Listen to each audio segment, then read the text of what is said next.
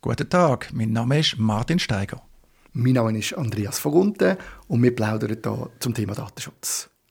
Martin, ich habe auf deinem Blog einen interessanten Beitrag gelesen. Und zwar geht es darum, dass der Kanton Zürich bzw. die Datenschützerin vom Kanton Zürich hat ja eigentlich schon vor längerem bekannt gegeben, beziehungsweise man hat die Stadt Zürich vereinbart mit Microsoft, dass sie die Office 365 Suite können brauchen an den Schulen. Und zwar äh, hat man da Verträge ergänzt, also die klassischen Microsoft-Verträge, Cloud-Verträge sind ergänzt worden mit Datenschutzthemen, damit das eben möglich soll sein. Und dich hat es interessiert, was denn dort eigentlich vereinbart worden ist. Und dann hast du dich gefragt, du hättest gerne wissen, was ist denn eigentlich die Grundlage dieser Vertragsgeschichte, dass das in soll gehen und wie ist denn weitergegangen?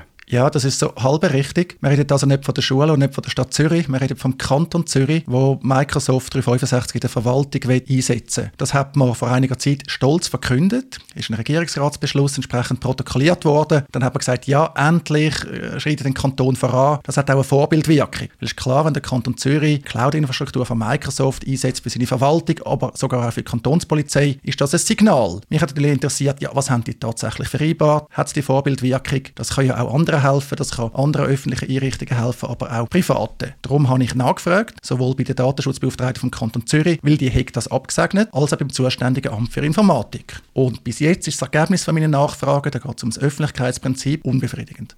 Genau, also wir wissen eigentlich bis heute nicht, was hat man zusätzlich vereinbart. Und du hast vorhin etwas Wichtiges gesagt, das hat Vorbildwirkung oder könnte Vorbildwirkung haben für andere Behörden oder auch Firmen, aber in meinen Augen eben auch vor allem für andere Cloud-Anbieter. Weil eines der Probleme, die man ja immer wieder hört im Zusammenhang mit der Frage von Datenexport eigentlich, also zusammen schaffen mit Cloud-Angeboten von Firmen, die wo, wo ihren Sitz nicht in, der, in, einem, in einem sicheren Drittstaat haben, dass man dann ein Problem hat, wenn man das machen will, unter bestimmten Umständen. Und da ist ja das offenbar gelöst worden. Und darum fände ich es eben so wichtig zu wissen, was ist denn gelöst worden? Weil das würde ja auch für andere Cloud-Anbieter bedeuten, wenn wir das machen, dann sind wir offenbar nachher safe.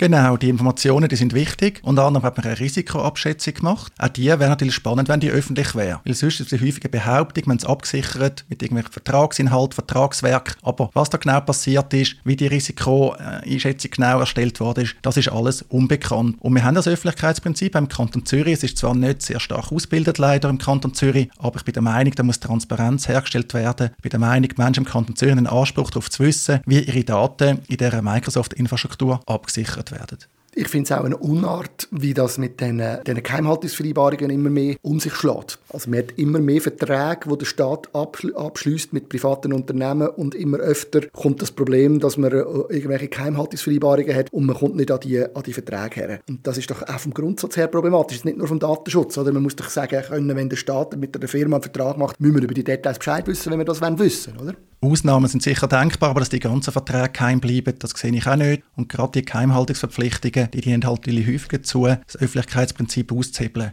Bei der Microsoft haben wir noch ein anderes Problem. Es ist ein Thema am Laufmeter, dass Microsoft nur Behörden und grosse Unternehmen gewisse Vertragsbestimmungen einräumt. Wenn du also Microsoft 365 nutzen dann hast du ein Standardangebot online, kommst aber nicht alles über, was du gerne hättest.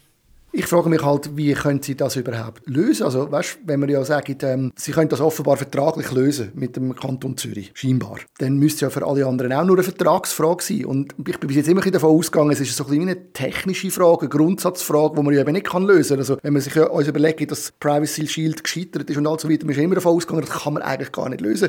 Und darum finde ich es ja so wichtig, dass man wüsste, wie haben Sie das gelöst? Was man aus Schweizer Sicht versucht, ist, man versucht, das Risiko einzuschätzen und sagt, das Risiko ist akzeptabel. Konkret das Risiko vom Zugriff der amerikanischen Behörden. Man trifft dann auch Risiko minderte Maßnahmen, zum Beispiel nutzt man das Data Center von Microsoft in der Schweiz. Und man tut den vertraglich zum Beispiel vereinbaren, dass wenn eine Behörde anklopfen sollte, dass es dann einen Prozess gibt. Microsoft muss verteidigen, muss informieren, wenn es geht. Alles so Sachen. Das ist eigentlich das Prinzip ein risikobasierter Ansatz. Und darum ist es eben genau so wichtig zu wissen, wie hat man den risikobasierten Ansatz ausgerechnet, was hat man genau dazu vereinbart. Gut, ich glaube, wir hoffen einfach das Beste, dass du, äh, ich nehme an, du wirst nicht locker lassen und dort weiter äh, versuchen, die, an, die, an die Informationen zu kommen und hoffe, dass du dann irgendwann erfolgreich wirst und uns mehr kannst darüber berichten Ich werde sicher wieder darüber berichten, darum habe ich jetzt auch einen ersten Blogbeitrag veröffentlicht. Ich habe schon Anfragen von anderen Interessierten bekommen. Mal schauen, wie es weitergeht. Wie schon gesagt, das Öffentlichkeitsprinzip im Kanton Zürich ist nicht sehr stark ausprägt. Man hat zum Beispiel nicht wie auf eidgenössischer Ebene ein Schlichtungsverfahren, sondern der nächste Schritt wäre Klage am Verwaltungsgericht. Bis jetzt sind die Zeichen schlecht. Auch das Amt für Informatik Beratung. Das hat bislang meine direkte Anfrage ignoriert. Die Anfrage, die dann die Datenschutzbeauftragte vom Kanton Zürich mangels Zuständigkeit weitergeleitet hat, haben sie mir gesagt, ja, im Juli kommt vielleicht etwas. Mal schauen, was da noch kommt. Ich hoffe, die findet noch den Rang.